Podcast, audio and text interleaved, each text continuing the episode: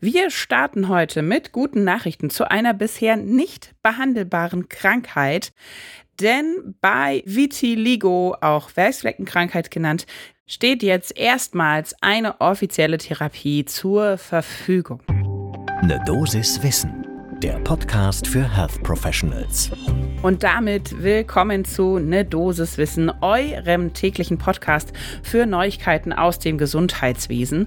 Mein Name ist Laura Weisenburger. Ich bin Ärztin und wissenschaftliche Redakteurin im Team der Apothekenumschau und zusammen mit meinem Kollegen Dennis Ballwieser darf ich hier jeden Werktag ab 6 in der Früh euch diese Neuigkeiten vorstellen. Heute ist Mittwoch, der 31. Mai 2023. Ein Podcast von gesundheithören.de und Apothekenumschau Pro. Und wie jetzt schon angeteasert, wir haben also heute die Folge zu der Erstzulassung einer speziellen Creme, die bei Vitiligo eben zu einer Repigmentierung führen kann und soll. Das ist das erste Medikament überhaupt, das für diesen Zweck zugelassen wurde. Und natürlich haben wir auch wie immer mit einem Experten zu dieser Folge gesprochen. Diesmal ist das Matthias Augustin. Er ist Direktor des Instituts für Versorgungsforschung in der Dermatologie und bei Pflegeberufen am Universitätsklinikum Hamburg-Eppendorf. Und er sagt, ja, gerade in den vergangenen zwei, drei Jahren sind viele Therapieoptionen äh, für Vitiligo in die Erforschung gegangen. Und sie haben ungleich mehr Aussicht auf Erfolg als alles, was so vorher probiert wurde. Insofern kann man da schon von einem deutlichen Sprung nach vorne sprechen. Das finde ich klingt doch sehr gut, oder? Deshalb wollen wir uns diese Sache genauer ansehen und ich würde sagen, holt euch euren ersten Kaffee des Tages und dann starten wir. Wie immer starten wir natürlich mit ein paar Hintergrundinfos zur Krankheit selber und natürlich auch Infos zum neuen Wirkstoff. Vitiligo sagte ich schon, wird auch manchmal Weißfleckenkrankheit genannt. Mit Sicherheit haben alle so ein kleines Bild im Kopf von eben jemandem, der sehr unregelmäßig pigmentiertes Gesicht hat. Das kann übrigens auch auf Schleimhäuten der Fall sein. Es gibt unterschiedlichste Ausbreitung und Schweregrade dieser Krankheit. Ganz wahrscheinlich ist das eine Autoimmunreaktion oder Autoimmunerkrankung auf dem Boden einer genetischen Disposition. Es werden die Melanozyten angegriffen und progressiv immer mehr zerstört, aber tatsächlich nur nach ganz bestimmten auslösenden Triggern. Aber unser Experte sagt auch, das ist besonders schwierig, diese Auslösefaktoren zu identifizieren, denn der Prozess der Krankheitsentstehung dauert viel länger als zum Beispiel bei einer Psoriasis. Das heißt also, die Ursache-Wirkungsbeziehung zwischen dem Trigger und dann tatsächlich später eben der Ausprägung der Vitiligo ist zeitlich weit auseinandergezogen. Aber wir wissen inzwischen auch, äh, psychosoziale Stressfaktoren können auslösend wirken und auch unter anderem Entzündungserkrankungen. Insgesamt haben 0,5 bis 1 Prozent weltweit diese Erkrankung, also die Prävalenz liegt bei 0,5 bis 1 Prozent. Erstmanifestation ist meistens so im Kindes- und jungen Erwachsenenalter, aber die wenigsten Betroffenen haben tatsächlich auch eine Behandlung, sind in Behandlung, denn, das ist die gute Nachricht, es ist per se physisch keine gefährliche Erkrankung. Sie juckt nicht, es nässt nicht, es gibt keine Schmerzen und man kann de facto an dieser Erkrankung per se nicht versterben. Was aber natürlich nicht bedeutet, dass sie nicht behandlungswürdig ist, beziehungsweise keine ernstzunehmende Krankheit sei. Und das sagt auch nochmal unser Experte Augustin, denn er weiß, der Krankheitswert entsteht eigentlich dadurch, dass sie für viele der Betroffenen psychisch und sozial belastend ist, teilweise sogar sehr stark belastend. Sie kann zu einer erheblichen Stigmatisierung führen und bei einem Teil der Betroffenen sehr hohen Leidensdruck auslösen. Andere leiden gar nicht darunter. Das ist eben total unterschiedlich. Und natürlich ist auch der Hauttyp, den man selbst hat, also die Grundfärbung der Haut ausschlaggebend, denn je dunkler die Haut ist, desto stärker fällt es natürlich auf, wenn diese Weißfleckenkrankheit auftritt. Und auch die Lokalisation kann natürlich entscheidend sein. Es gibt das Gesicht, erwähnte ich schon eingangs, da haben wir wahrscheinlich alle ein spezielles Bild im Kopf. Aber natürlich gibt es das auch an anderen Körperstellen und jemand, der das eben vornehmlich an Beinen und Füßen hat, leidet eventuell nicht ganz so stark darunter wie jemand, der oder die es im Gesicht trägt.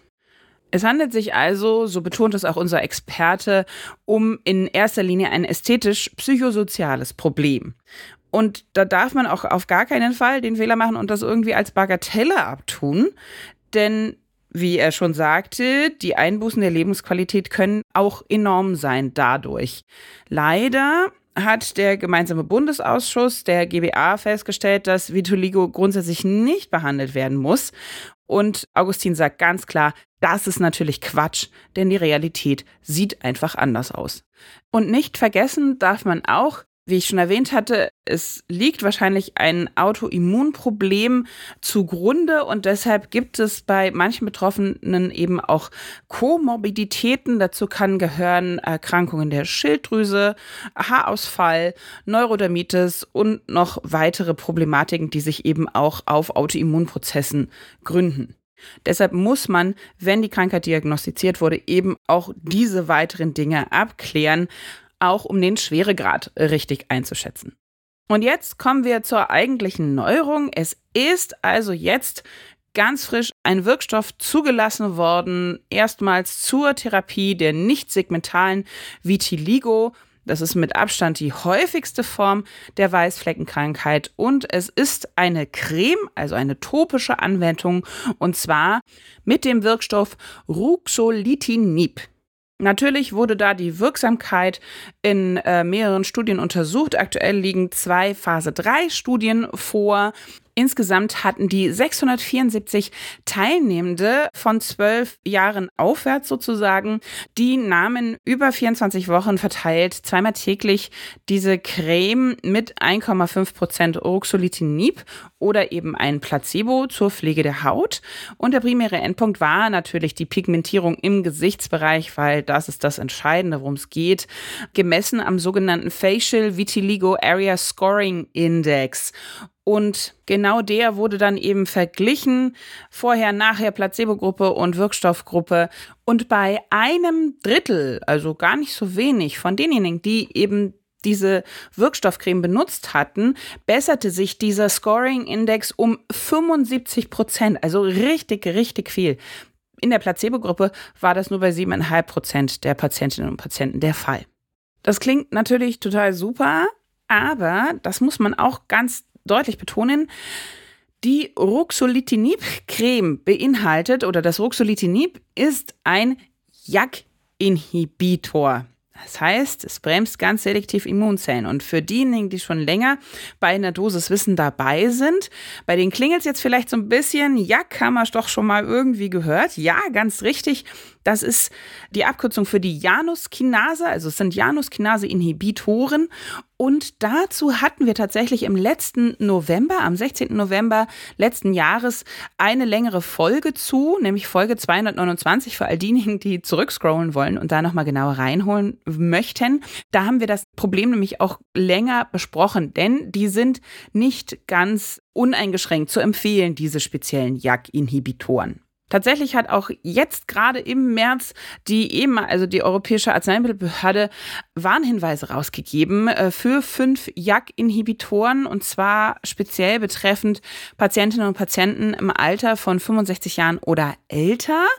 Dann Betroffene mit einem erhöhten Risiko für schwere Herz-Kreislauf-Probleme, zum Beispiel Herzinfarkt oder Schlaganfall und auch für Patientinnen und Patienten, die eben zusätzlich rauchen oder in der Vergangenheit länger geraucht haben haben. Und natürlich für alle, die ein erhöhtes Krebsrisiko haben. Bei diesen Personen sollten JAK-Inhibitoren nur dann zur Anwendung kommen, wenn es gar keine geeigneten anderen Therapiealternativen gibt. Allerdings, und jetzt kommt wieder unser Experte zu Wort, sagt er, für das Ruxolitinib hat die EMA den Einsatz nicht eingeschränkt. Denn da gibt es noch gar keine Stellungnahme, es gibt auch keinen roten Handbrief, wie das bei den anderen Wirkstoffen der Fall war. Das macht auch wissenschaftlich, meint er, keinen so großen Sinn, denn man kann nicht alle JAK-Inhibitoren gleich behandeln, denn die haben ja erhebliche Unterschiede im Risikoprofil. Sie werden eben auch anders angewendet. Bei Ruxolitinib ist das eben eine topische Anwendung von außen, eine Creme. Das heißt, es wird kein nennenswerter Spiegel im Körper selber nachgewiesen.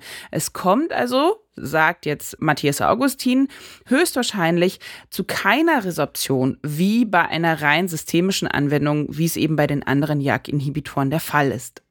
Und das ist im Grunde genommen auch seine Schlusszusammenfassung.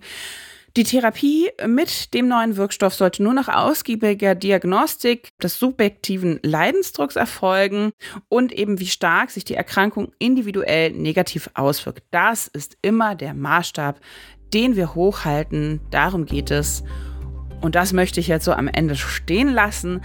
Das war unsere Dosiswissen zu dem neuen Wirkstoff, den es jetzt gibt bei Vitiligo. Wenn ihr keine Folge mehr bei uns verpassen möchtet, dann abonniert doch gleich auf dem Podcast-Portal eurer Wahl unseren Kanal und dann bekommt ihr immer sofort eine Nachricht, wenn neue Folgen erscheinen. Ein Podcast von gesundheithören.de und Apothekenumschau Pro.